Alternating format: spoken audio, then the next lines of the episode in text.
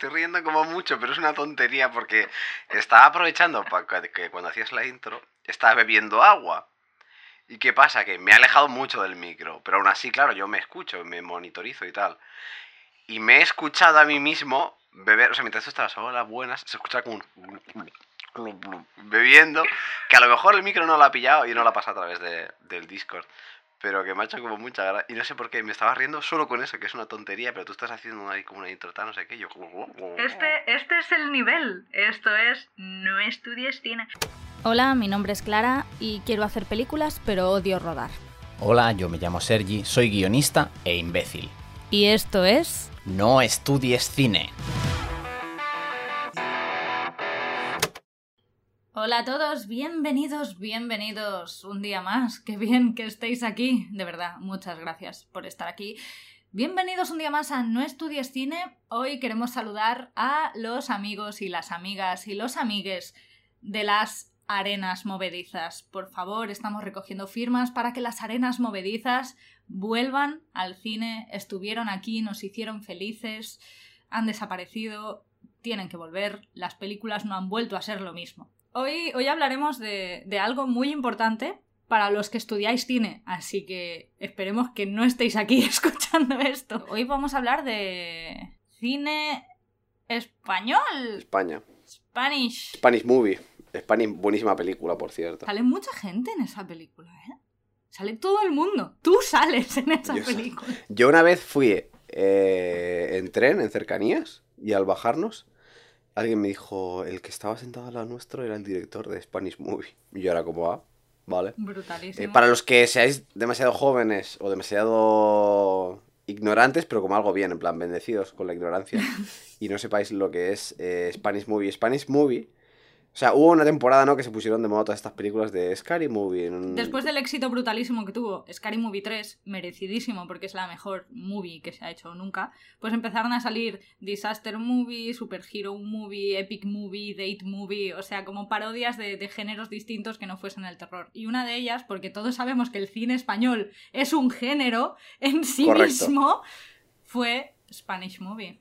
Correcto. Gran película. Que era un poco como si coges, rollo, los grandes hits del, del, del cine español y todos los clichés malos y tal, y los juntas. Y es que me da rabia. Luego, ahora que lo piensas, tío, es que es como toda esta gente, ya me voy a indignar y ya hablamos de cine español, pero toda la gente está que dice, "Uh, es que últimamente todos son pelis de superhéroes. Y sí, a ver, o sea, hay un mal endémico de que las grandes empresas solo estén produciendo eh, películas de superhéroes y que la película de tamaño medio se esté perdiendo, eso está claro. No obstante, también lo dicen como si antes todo fuera campo y todo, no sé qué, tío. Y toda la de bazofia de películas de jajajiji movies y no sé qué, y todas estas. Y Spartan Movie, había otra que era como.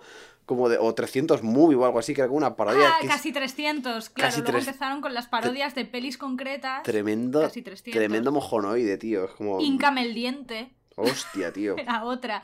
Sí. El otro día, de hecho, el otro día se lo comentaba a mi madre, no sé qué le estaba comentando, le dijimos, tenemos que, tengo que quedar con mi hermano para ver el Exorcista 2. Y de repente me dice, ¿hay Exorcista 2? Y yo, ¿y 3? Claro. Y, y Psicosis 2. Y, o sea, toda la gente, no lo mismo. Ah, es que ahora todos son todos secuelas. No, no. Es que si una peli tenía éxito, hacían una secuela. Otra cosa es que, claro, que la secuela ya no lo hacían los mismos actores, tal, iba, salía directa a vídeo. Y entonces se frenaba antes.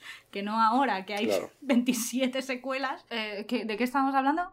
Pero sí, hablando de Spanish Movies está guay porque también es cómo se percibe el cine español dentro de España. Que ahora la cosa está como cambiando un poco, pero antes era muy cliché. Antes era, ah, Sí. películas de la guerra civil, películas en las que salen tetas. Porque eran películas de cine social, que eran drogadictos y prostitutas. Correcto. y, y guerra civil eran los dos únicos los dos subgéneros dentro del género Spanish movie. Mm.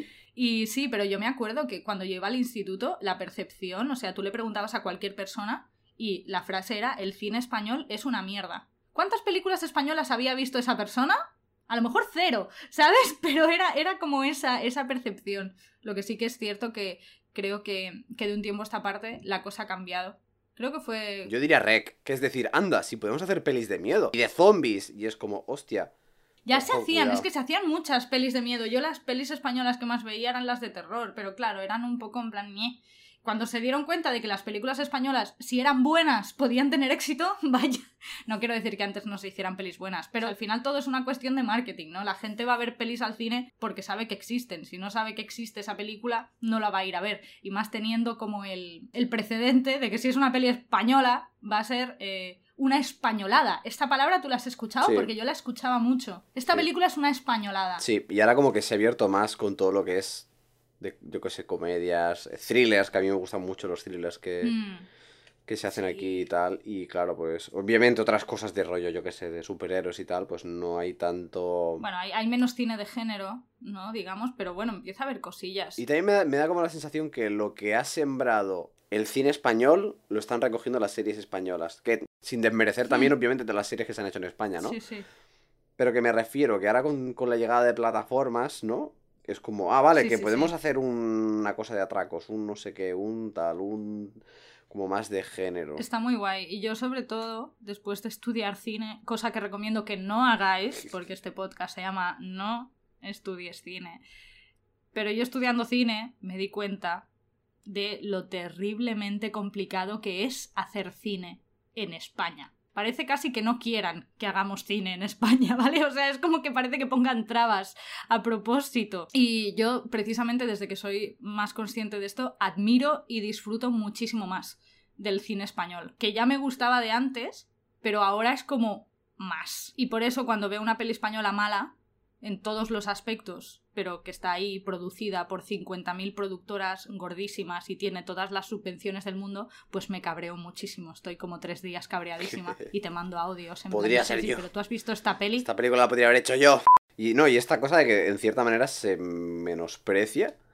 Y, o sea, sí que ahora, pues, ciertos cineastas, bueno, ciertos cineastas, eh, Almodóvar, básicamente, que tiene como un caché internacional y tal, pero tenemos ciertos directores que si fueran de fuera de España, medio mundo estaría perdiendo el culo por ellos y no los valoramos. O sea, por ejemplo, eh, Sí. Rodrigo Sorogoyen, desconozco su fama o trayectoria a nivel internacional. No es un director especialmente nacional en el sentido de lo que te está contando. No es una cosa como un típica de Spanish que es que no se va a entender, ¿no? O sea, todas las películas que hace son thrillers que yo creo que puede entender gente de otros países, ¿no? Que si fuera coreano, todo el mundo estaría perdiendo el culo por él, porque rueda como Dios, pero como Dios. Es que te coges el, el reino, increíble. Antidisturbios, increíble. Pero bueno, es, es por esto que decíamos de, ¿no? El cine español una mierda. Hay como una tendencia, y no es culpa nuestra, ¿eh? O sea, no estoy culpando al, al, al individuo, es un poco a- al sistema que tenemos aquí. Es primero que el arte se aprecia poquísimo y el que hacemos nosotros aún menos. Durante mucho tiempo se decía una cosa que ya por suerte se está dejando de decir, pero a nivel de pelis que se decía como si fuera un halago, no parece española. Exacto, exacto. Eso como halagos. No que parezca fuerte, una ¿eh? superproducción estadounidense y tales. Guau, pues esta está muy bien, ¿eh? De hecho, no parece ni española. Es como lo de, no eres como las otras chicas. Sí, es 100%, 100% eso. Y además es una lástima porque a mí hay algo, creo que consumir cine autóctono tiene algo que no lo obtienes consumiendo productos de fuera. No sé, yo lo siento diferente. A mí que me hablen en mi propio idioma, porque quiero decir, la- la- las pelis de fuera no las ha escrito alguien que habla tu mismo idioma. Y eso se nota, por muy bien traducidas y muy bien dobladas que estén. Es esto que dicen, ah, es que el doblaje es un artificial. Es como, claro que es un artificial porque no es español. O sea, es un español genérico, es un idioma que se ha hecho para trasladarte algo que se ha escrito en otro idioma. O sea, te están traduciendo cosas. Entonces, obviamente, por ejemplo, eh, hay palabras que yo no he usado en la vida, pero que he escuchado mucho en películas, que entiendo perfectamente lo que significan, pero son palabras que yo no uso. Por ejemplo, abono de tren. Ya. Yo no he usado esa palabra en mi vida. Yo, yo digo la T10, ¿vale? Que bueno, y ahora le han cambiado el nombre, pero que es el abono del tren de Barcelona. Entonces, claro que las pelis extranjeras dobladas suenan, suenan a extranjero, porque estás hablando de un señor que trabaja en el FBI que vive en Massachusetts. O sea, eso suena como súper marciano y súper peliculero. En cambio, eh, estaba viendo Super López y de repente hay alguien que dice, esta persona ha venido del mismo sitio que tú. Y Dani Rovira decía, del Masnou. Hostia, la carcajada que solté en mitad del cine, ¿sabes? O sea, eso Claro, esto también es de Boston. Aunque el, prota, aunque el chiste sea el mismo, claro, la gracia Mm. es que no han venido del espacio, ¿no? Claro. Pero el más no. Me hizo gracia que hablasen del más no, tío. Me hizo mucha gracia. Y los acentos también, ya no solo por una cuestión de representación, sino de que, bueno, cuando hablan, pues, ah, pues este tiene acento andaluz, este tiene acento gallego. Claro, Este tiene que eso tal, ¿no? también es algo que, que en España se mata mucho, ¿eh? Parece que nos avergüenza y que nos hace risa la gente con acentos, cuando, por ejemplo, en Estados Unidos, allí, la gente que tiene acento es como, ¡ala! ¡Qué guay! ¿Sabes? Y aquí es como, eres gallego. Y es como, ¿qué es lo que te hace gracia exactamente de eso? Se les da como un cierto valor, una cierta traslación. O sea, yo, por ejemplo, en el caso del videojuego eh, de Witcher, en inglés, los enanos, por ejemplo, hablan como con un cierto acento cerrado, como irlandés o así, como un inglés como muy cerrado, muy de, de eso, de Irlanda o Escocia o algo así, ¿no? No soy especialista. Pero entonces, claro, o sea, es que lo que voy a decir ahora va a sonar a una locura y vas a decir, guau, Sergi, pero que, que marcianada estás diciendo. Pero tú imagínate, por ejemplo, que haciendo algo de fantasía, incluso aunque no, aunque no fuera una adaptación, sino algo que sale de aquí de España, ¿no? Con eh, fantasía clásica canónica, haces, por ejemplo, que los enanos te hablen con un acento, yo qué sé, mm, andaluz. Así como un poco más, más bruto y como con más gracia y más tal. Los elfos te van a sonar a, yo qué sé, a gallegos. Así como más, yo qué sé, más suave, más tal, más no sé qué. Dices, joder, es que es, como raro, ¿no? Y, y los humanos, Claro, eh, madrileños, hablando en plan todo con mazo y con zetas al final de Claro. tal, ¿no? De soy el adalid. Pero es de- raro porque, porque no estamos acostumbrados, pero esto es algo que en, en- en los productos que se hacen en Estados Unidos lo ven tan normal, ¿no? Correcto. Que haya mezclas de acentos en mundos de fantasía y aquí no se hace tanto. O sea, tanto que se dice en plan de, ah, sí, los matices de la versión original, digo... Pero es que esos matices, o sea, la, la única forma real de que tú aprecies matices de este tipo es viendo cine hecho aquí, que tenga matices que tú puedas entender por el hecho de ser de aquí. Entonces, no sé, es, es muy guay. A mí me mola mucho ver, ver cine español porque, eh, aparte del meme este de, de, jaja, es, es- un tren de la Renfe, yo voy en ese tren, o ah, yo, yo he estado en ese bar, yo he estado en esa calle. Ah, no sé, yo le, le noto una cercanía que, que cuando paso mucho tiempo sin ver cine español y de repente veo una peli española es como, ¡ala!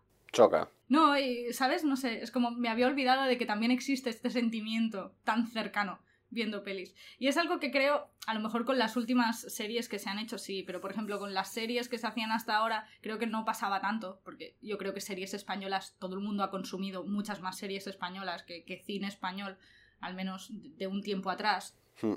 Pero con las series es diferente porque las series también tienen como su propio español estándar Sí, y su propia manera de hablar y su a menos que salga alguien con acento pero es sí. para la risa exacto. o sea, Siempre es como, mira lo que tonto es que habla con acento de pueblo de no sé qué, no sé cuántos. claro entonces ahí hay, va por una estandarización que la, que la entiendo pero me da la sensación de que el cine eh, al ser algo más personal se puede permitir más el lujo pues de oye pues hago una película y pasa en mi pueblo y la gente habla como habla en mi pueblo no sé me parece chulísimo esto la verdad Sí, y- o yo que sé, por ejemplo, eh, también me llama mucho la atención, porque es, o sea, es como vemos el cine español desde aquí, dentro de- del país, pero me parece como súper curioso, y aprovechando que nos escucha gente de Latinoamérica, molaría que pusieran en los comentarios qué películas, por ejemplo, conocen o les suenan, qué impresiones tienen de cómo es el cine español, porque a mí Mm. ahora mismo me hablan, por ejemplo, cine mexicano, que voy a pensar en lo que piensa prácticamente, imagino que todo el mundo, que será Guillermo del Toro, Cuarón y... ¿cuál es el otro? Y Y, el. Iñárritu, ¿no? Y con algunas películas que sí que han hecho allí en México, ¿no? Tipo rollo y tu mamá también y tal, y cosas y tal. Por ejemplo, a mí me hablan de cine argentino y me viene el... el, el no sé, Ricardo el Darín. Ricardo Darín. Pero ya está, ya, claro y a lo mejor, o sea, no diré que no es famoso allí, porque él es famoso allí, ¿no? Pero podría pasar de que ese señor a lo mejor en, en Argentina no es famoso y aquí no lo meten en tal de, ¿no?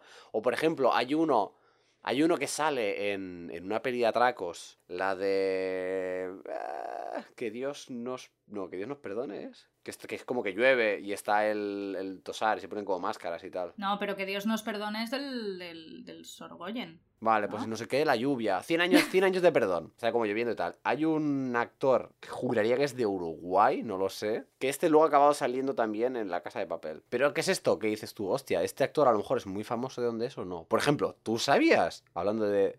Es que de cine español, es que ni eso. ¿Tú sabías que Alex Ubago, si no me, si no me equivoco, Alex Ubago es el de la canción de mm, 1 más 1 son 7, el, ¿no? No, ese es Fran Perea. Fran Perea. Fran Perea. ¿Tú sabías que Fran Perea es muy famoso en Noruega? Pero muy famoso.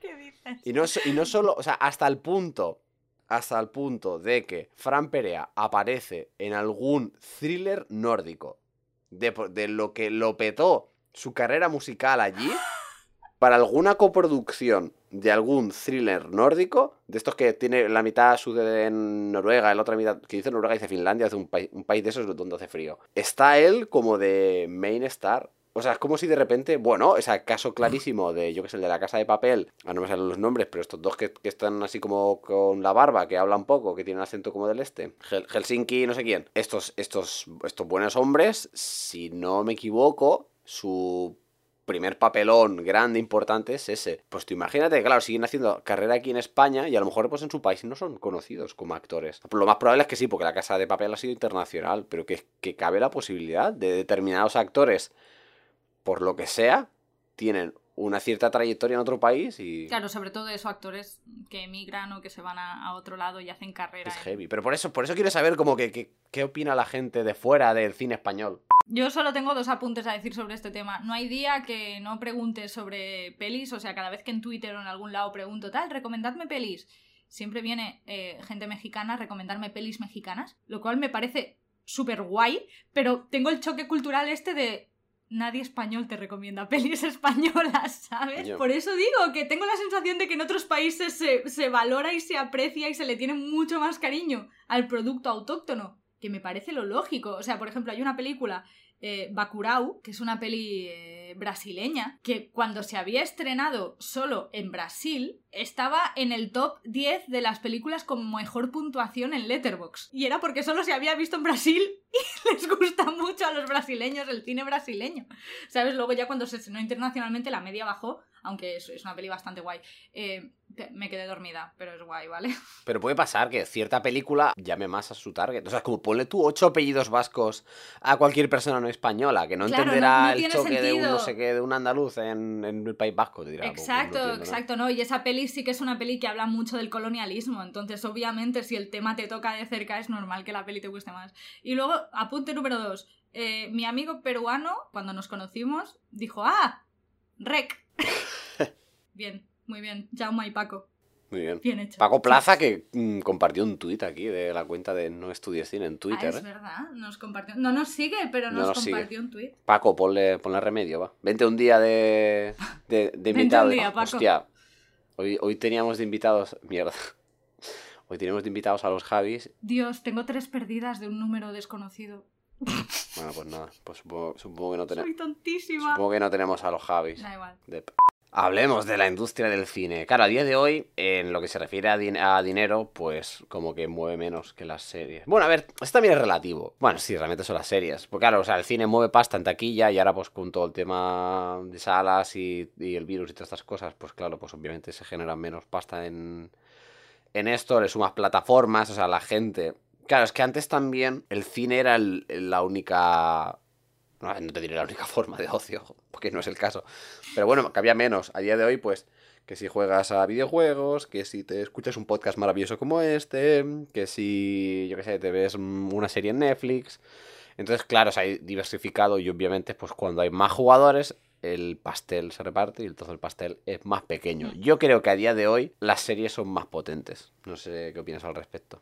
O sea, no, poten- no potente como, como mejor, ¿eh? Sino a nivel de, de- de- del dinero que mueve. Sí, pero porque las series están en auge. pues Mola mucho esto de poder vértelo, ¿no? Te lo ves, te lo, te lo fragmentas como tú quieres. Y parece como que da menos palo, porque como es más corto, aunque luego al final sea como más largo que una película, pero te pones el primer capítulo y entonces ya te enganchas y entonces ya te ves la, la serie, ¿no? Claro, pero es como si aquí en el podcast hacemos un único capítulo de 10 horas o así. La gente no se lo escucharía. Claro. Pero decimos, ah, no, tenemos varios de tanto, con varios temas y tal. No sé qué dices, ah, vale, guay. Por eso, no, y, y eso sumado a que ahora, las series tienen una factura técnica tremenda y, y hay mucho nivel en general, en todo, en la dirección, en el guion, eh, ya ser actor de series no es ser un actor de mierda, como era antes, o el paso previo al cine. Ahora al revés, ahora hay actores de cine que salen en las series. ¿no? Bueno, bueno, yo no sabría qué decirte, ¿eh? Porque, o sea, en Hollywood, en Estados Unidos sí, ¿no? Pues ahora tienes una serie que sí por Tom Hardy, que tal, no sé qué. Pero aquí no hay ninguna serie con un Javier Bardem, una Penélope Cruz, un Antonio Banderas, ¿eh? No creas. Pero mira la Nashwan Imri. No, pero lo que sí que quiero decir que muchos actores, los top one,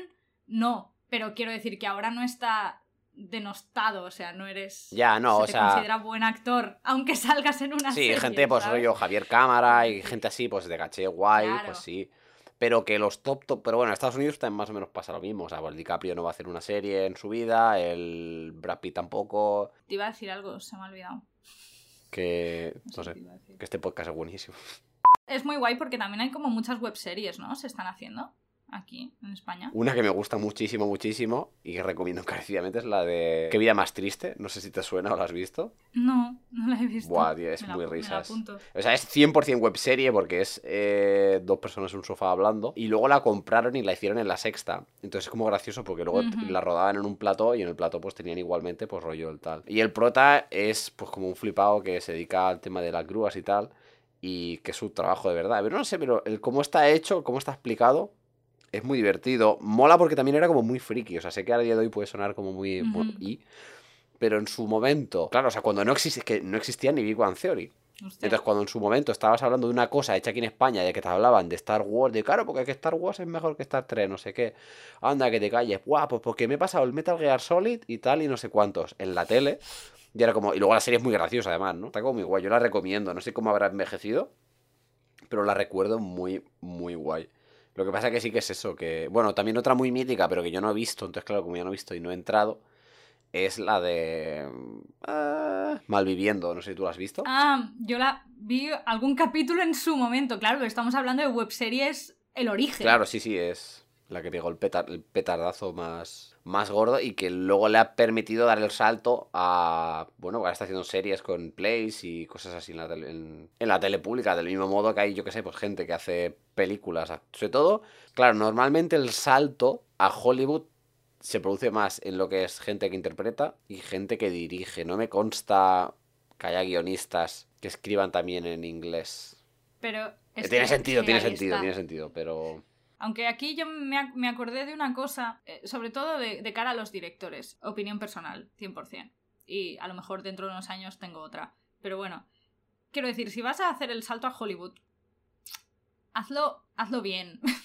quiero decir, Bayona, ya sé que a ti tú odias Jurassic World, pero Bayona se ha ido a Hollywood y ha dirigido una de Jurassic Park, que dices, Sí, sí, no, "Coño, no, que. pues si tienes esa oportunidad, pues ¿cómo no vas a dirigir Jurassic Park? A mí, o sea, a mí me plantan el guion ese, me dice, ¿lo quieres dirigir? Y yo digo, sí. Y luego le digo, Claro, vale, y luego me dicen, y encima cobrando este pastizal. Le digo, por supuesto. Pero eh, dar el salto a Hollywood, entre comillas, para hacer un thriller cutre que podrías haber hecho en España perfectamente, aunque claro, entendiendo que aquí es complicado rodar, ya lo hemos dicho, cuesta mucho levantar una película legalmente con dineros.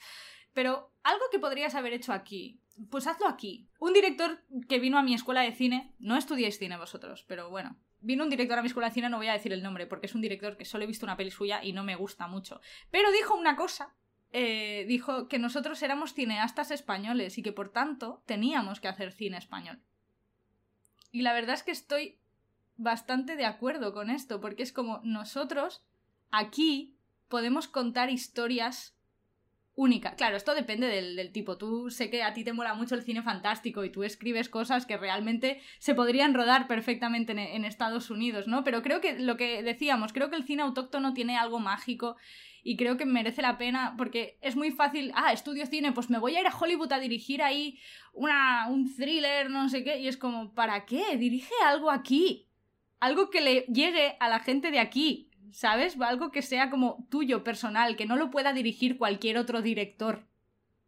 Entonces, no sé si se entiende. Sí, ¿no? Y que, y que, y que lo quieras o no, si tú eres de España, pues va a ser español, y si eres francés, va a ser francés. O sea, al final, el país en el que te has criado, ya has pasado el.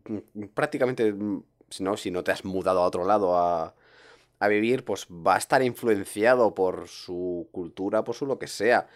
Tanto si es fantástico como si no. O sea, luego habrá pues casos de Claro. mayores influencias o menores influencias. Claro, pero es un, es un poco también, ¿sabes lo que te dice, lo que dicen a los escritores de escribe sobre lo que sepas? Pues creo que es un poco lo mismo, que estoy de acuerdo a medias. Sí, pero es que incluso lo que sepas puede acabar siendo muy marciano. A mí, por ejemplo, una frase que me llamó mucho la atención y a día de hoy me acuerdo en la uni de un profe que él nos daba producción, ¿no? Y hablaba pues esto del todo tema local, de lo que era el, tema marca, ¿no? De marca, yo qué sé, ¿no? Y al final que está, cuando hablamos de una peli española o la, el estilo español o la marca España o lo que sea, ¿no? Pues él nos decía, por ejemplo, con Cataluña, ¿no? Hablemos de productos culturales arraigados a la identidad de Cataluña. ¿no?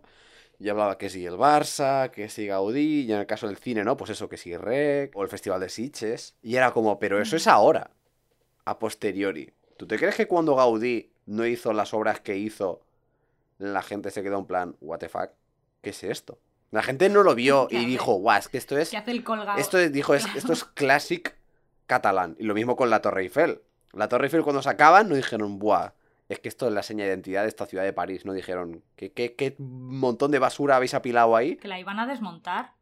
Y lo mismo con, con Rec. O sea, que, pero es que al final tú vas a ser, tú eres fruto no solo de donde has vivido, sino de tu tiempo. Obviamente, en- tu mentalidad no hubiera sido lo mismo pues 200 años antes o después.